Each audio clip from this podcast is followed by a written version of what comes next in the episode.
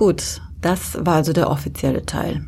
Im inoffiziellen Teil hätte ich gerne dokumentiert, dass mir, ah, wie soll ich sagen, ähm, dass mir scheiße langweilig ist.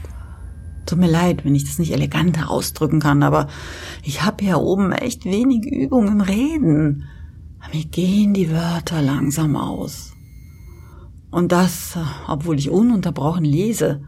Aber so langsam langweilen mich auch meine Lieblingsgenres. Mit Science Fiction und Fantasy bin ich schon komplett durch. Ich habe mir selber mittlerweile drei Sprachen beigebracht aus Langeweile. Auch wenn ich nicht weiß, wer sonst noch Klingonisch, Elbisch oder Dothraki spricht. Kifin Jenny. So scheiße langweilig ist mir. Aber wenn ich mich beschäftige, dann, dann gucke ich in den Weltraum und, und überlege, wo die Erde ist. Und dann werde ich sentimental. Naja, ich habe halt Heimweh. Ich bin nicht depressiv. Ah, so ist es nicht. Ich habe den Eindruck, wir erreichen hier etwas, ja. Von den 64 Biosphären, die ich pflege, machen ganze 14 einen wirklich guten Eindruck. Naja, wollte nur mitteilen, dass ich unter Langeweile leide. Und nicht glauben will, dass es immer noch fünf Jahre so weitergehen soll. Egal. Sagt allen ein Hi, falls es jemals irgendwann irgendjemand hört, den ich kenne. Und wenn ich wiederkomme, dann habt ihr gefälligst dafür zu sorgen, dass ich eine verdammte Heldin bin. Aber es ist echt das Mindeste. Sie beendete die Aufnahme, blieb aber noch sitzen und glotzte Gedanken verloren in das kleine Objektiv. Der heutige Eintrag in ihrem Videotagebuch war gemacht. Senden konnte sie das Video nicht. Nur der kurze, offizielle Teil am Anfang würde von der KI in Text verwandelt und dann komprimiert per CFDP ins interplanetare Netz gesendet. Durchschnittliche Zeit für einen Ping 160 Minuten. Zeitfenster für die Übertragung alle 15,9 Erdtage, Durchsatzrate 9600 Baut. Oder in Nicht-Technobabble, sie war auf ihrem Saturnmond komplett von der Kommunikation abgeschnitten. Nur die allernötigsten Informationen wurden mit der Basis ausgetauscht, die kamen dann per E-Mail. Alle zwei Wochen, täglich mindestens eine, dann wieder für zwei Wochen völlige Stille. Zwei Wochen nur Klingonisch, Elbisch oder Dothraki. Und zwei Wochen nicht an ihn denken. In der Abdeckung eines der Heizaggregate spiegelte sich kurz ihr Gesicht.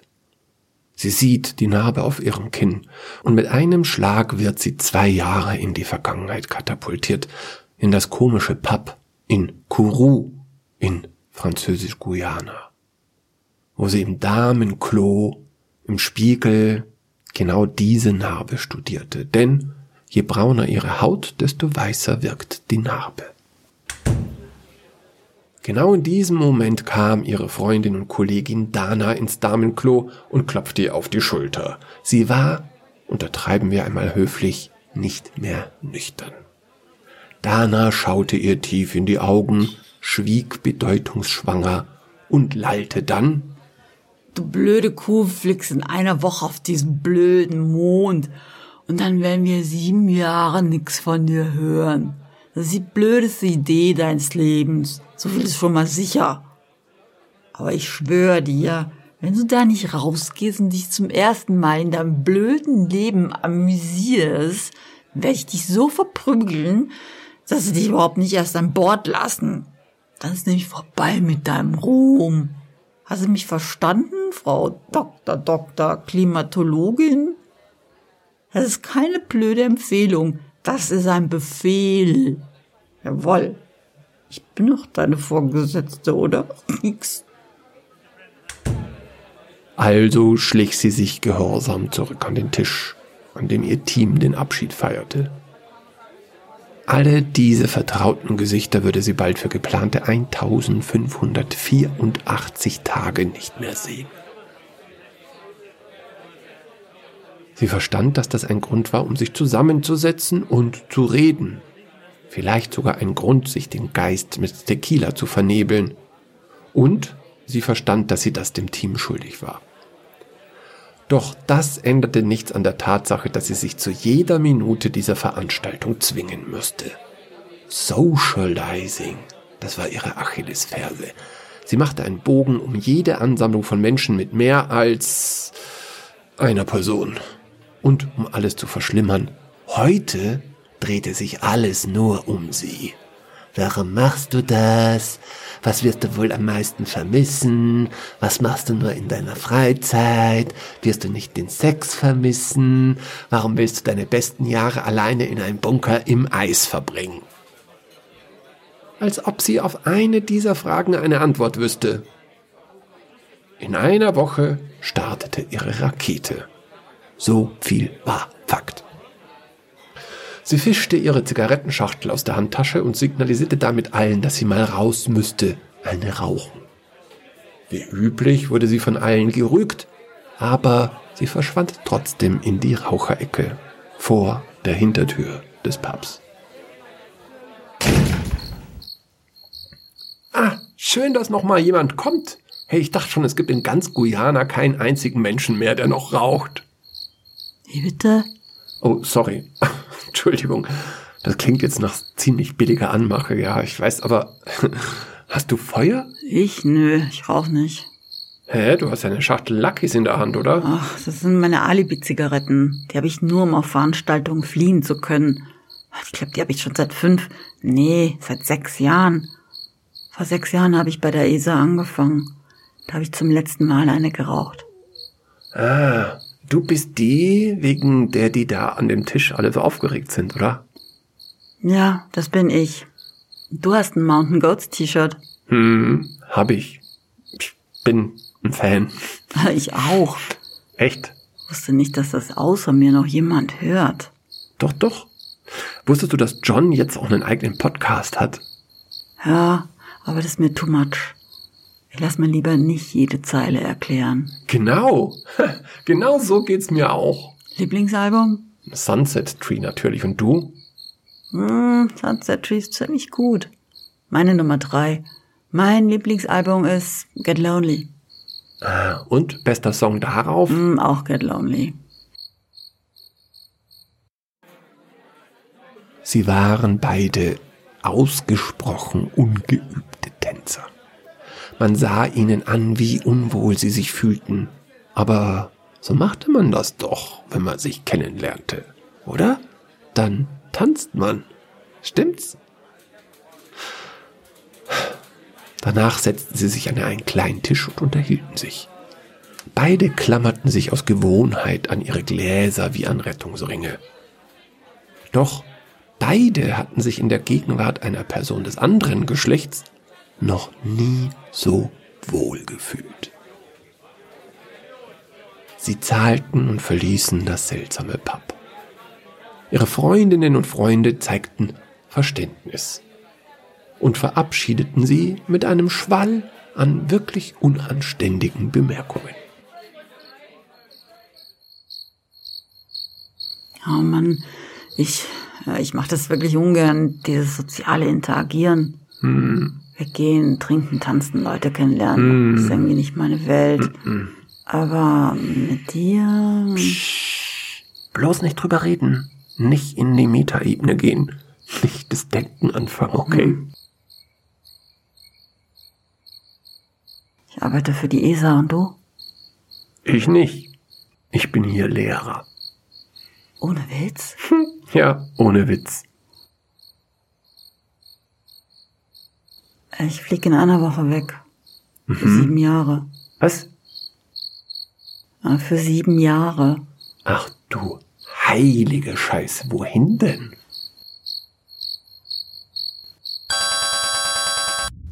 Dieser Pieps startete jeden Arbeitstag.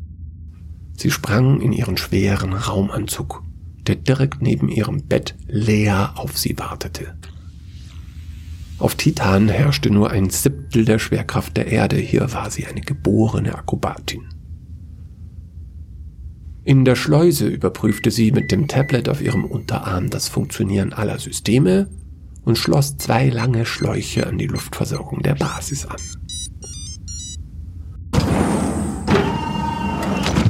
Dann sprang sie hinaus auf die Oberfläche des Monds.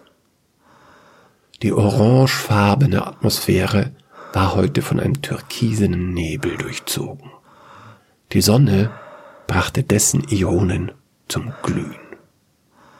Darum regnete es heute auch kein Methan.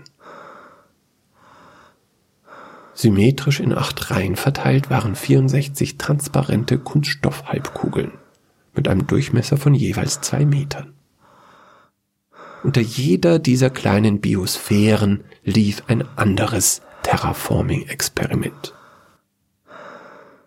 Pro Experiment brauchte sie ungefähr fünf Minuten, um die Messwerte zu nehmen, die Temperatur zu messen, eine winzige Bodenprobe abzufüllen, den Zustand zu bewerten und alle Anschlüsse zu prüfen. In sechs Stunden war der anstrengende Teil ihrer Arbeit getan. Es freute sie, dass so viele ihrer Kinder gut gediehen. Titan war kein lebensfeindlicher Mond, sondern von Haus aus voller organischer Moleküle. Sechs Stunden Arbeit waren auch sechs Stunden, in denen sie nicht daran denken musste, dass in 1,4 Milliarden Kilometern Entfernung jemand lebte, der vielleicht der Mann ihres Lebens sein könnte.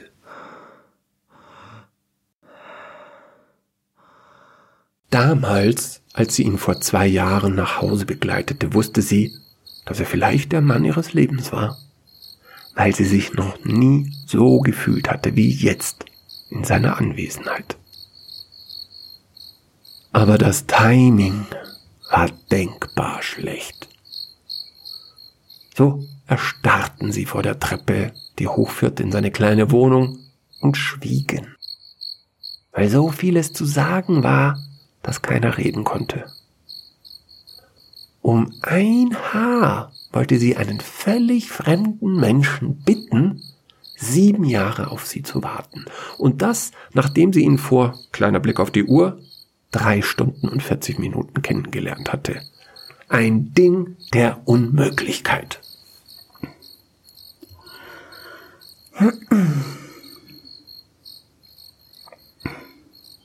So, und jetzt?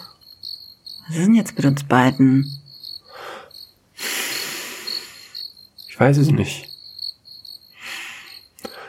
Aber Du, du weißt, dass es völlig unrealistisch ist. Ja, klar. Aber du musst wissen, das ist nicht etwas, das mir dauernd passiert. Ich war mein Leben lang eine Außenseiterin. Ich hatte mich eigentlich schon damit abgefunden, mein Leben alleine zu verbringen. Alle Männer waren so aufgeblasen. Aber bei dir, also in deiner Gegenwart, da fühle ich mich irgendwie ich. Ja, weil wir uns verstehen, wenn wir miteinander reden. Weil nicht die ganze Zeit dafür drauf geht, Missverständnisse auszuräumen. Weil du weißt, wer John Darnell ist. So geht's mir auch. Ich wusste nie, wie ich mich in Gegenwart von Frauen verhalten sollte und ja, ich habe mich wohl meistens einfach zum Affen gemacht.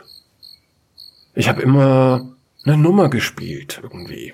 Und darum hat es auch nie geklappt. Aber, aber bei uns ist es anders.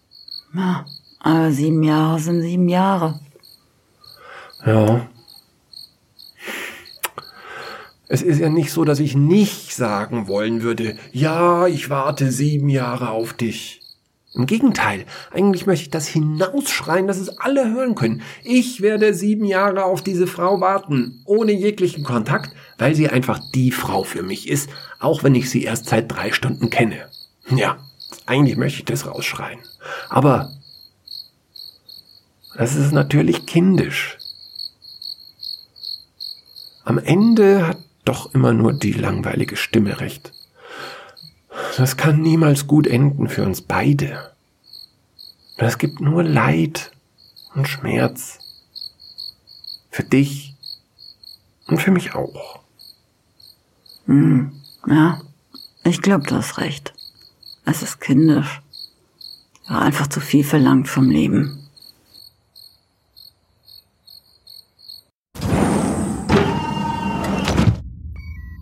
Sie kommt zurück in die Schleuse.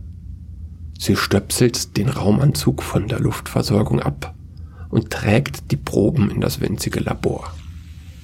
Sie klettert aus dem Anzug und setzt sich an ihr Laptop, um alle Ergebnisse zu erfassen. Als sie den Rechner aufklappt, erscheint als Startbildschirm ein Foto von diesem einen ganz besonderen Lehrer, der gerade irgendwo in Guyana Unterricht gibt.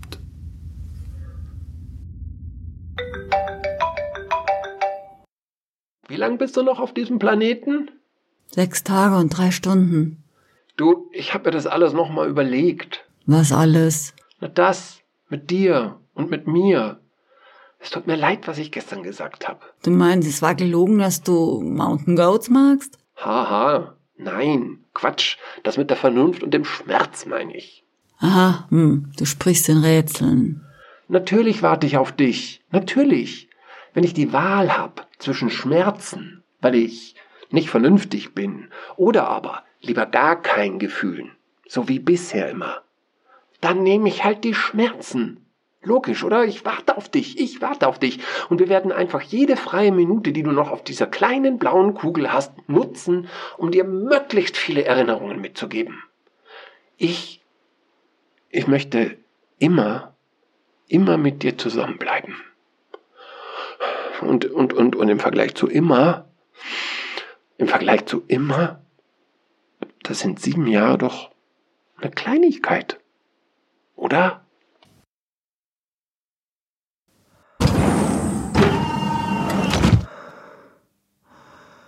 Am nächsten Tag, als sie ihren Bunker verlässt, blickt sie in den Himmel über Titan.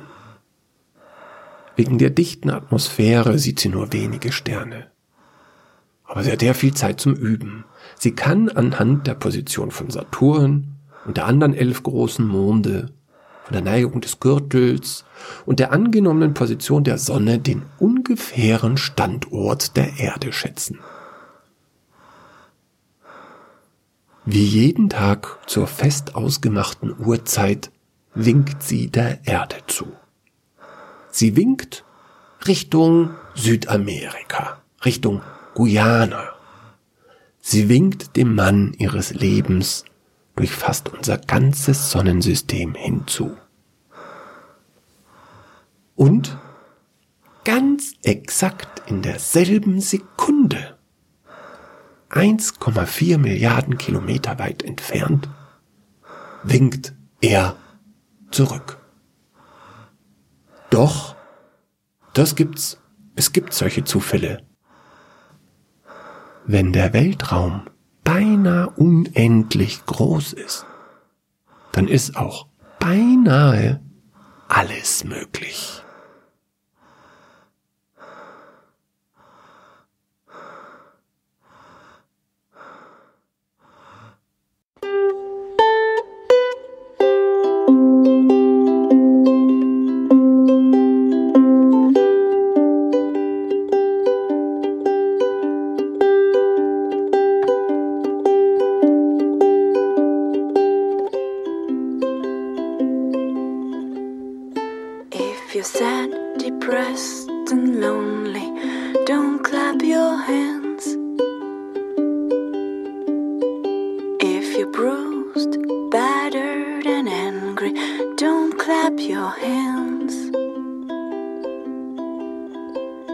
You feel